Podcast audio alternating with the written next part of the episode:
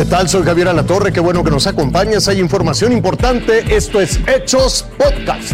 Yo soy Jorge Zarza y estos son los hechos aquí y ahora. Se ha confirmado la existencia de una nueva variante del virus SARS-CoV-2, se llama Omicron y las autoridades de salud han informado que podría tratarse, podrían pasar semanas antes de saber las verdaderas características de esta cepa.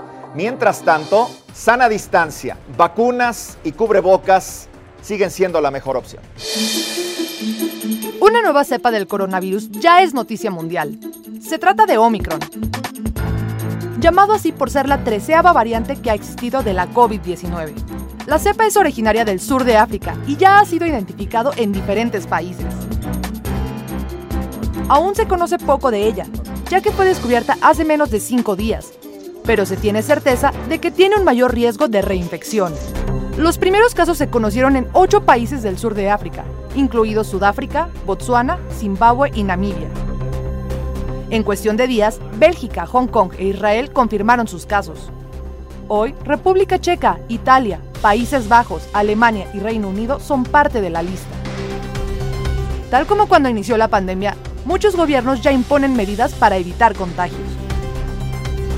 Varios países restringieron los vuelos a los ocho países africanos, impusieron aislamiento a los viajeros que regresan de esta zona, además de reforzar las medidas para evitar contagios. Ya casi son dos años desde que la COVID llegó a la vida diaria, pero la manera de defendernos del virus cambió. Aunque se conozca poco de Omicron, hoy estamos mejor preparados para frenar la propagación, gracias a la ciencia y las medidas para combatir a la COVID-19. Marisa Espinosa, Fuerza Informativa Azteca. La titular de la Secretaría de Salud de la capital, Olivia López Arellano, ha informado que hasta el momento no hay registro de esta variante Omicron aquí en la capital, pero la vigilancia es constante. Destacó que la variante que actualmente predomina es la Delta.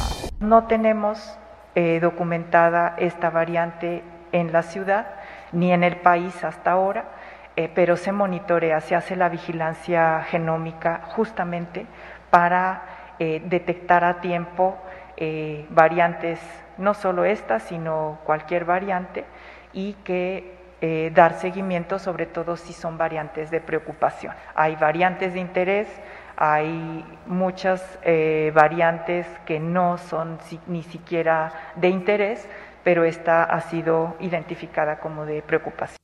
Por cierto que este sábado se anunció el plan de vacunación para adolescentes de 15 a 17 años sin comorbilidades aquí en la capital del país.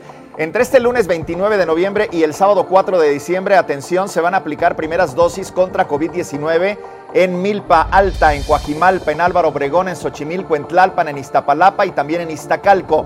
Del 30 de noviembre al viernes 3 de diciembre les va a tocar a los adolescentes de Coyoacán, Magdalena Contreras y Tláhuac en las alcaldías Azcapotzalco y Gustavo Amadero al norte de la ciudad será del lunes 29 de noviembre al jueves 2 de diciembre y del martes 30 de noviembre al sábado 3 de diciembre les va a tocar turno a los adolescentes de la Cuauhtémoc, la Miguel Hidalgo, la Benito Juárez y la Venustiano Carranza. Tenemos distintas sedes con distintos días, pero buscamos concluir todo entre el lunes y el sábado. En segundo lugar, es importante recordar que vamos a estar vacunando con la vacuna Pfizer, es la única vacuna hasta ahora aprobada por Cofepris a menores de edad. En tercer lugar, es importante que sepan que vamos a estar vacunando exclusivamente personas que tengan 15 años o van a cumplir 15 años durante 2021 y que tengan hasta 17 años.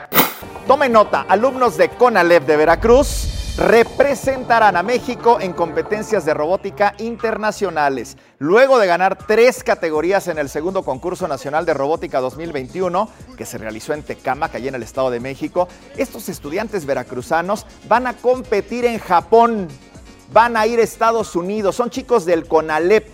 En el concurso participaron 47 equipos provenientes de 16 colegios estatales de todo el país. Tome nota, adolescentes veracruzanos están a la altura de los grandes. Lo invito a que siga con nosotros mañana con detalles de más información que justo ahora está en desarrollo.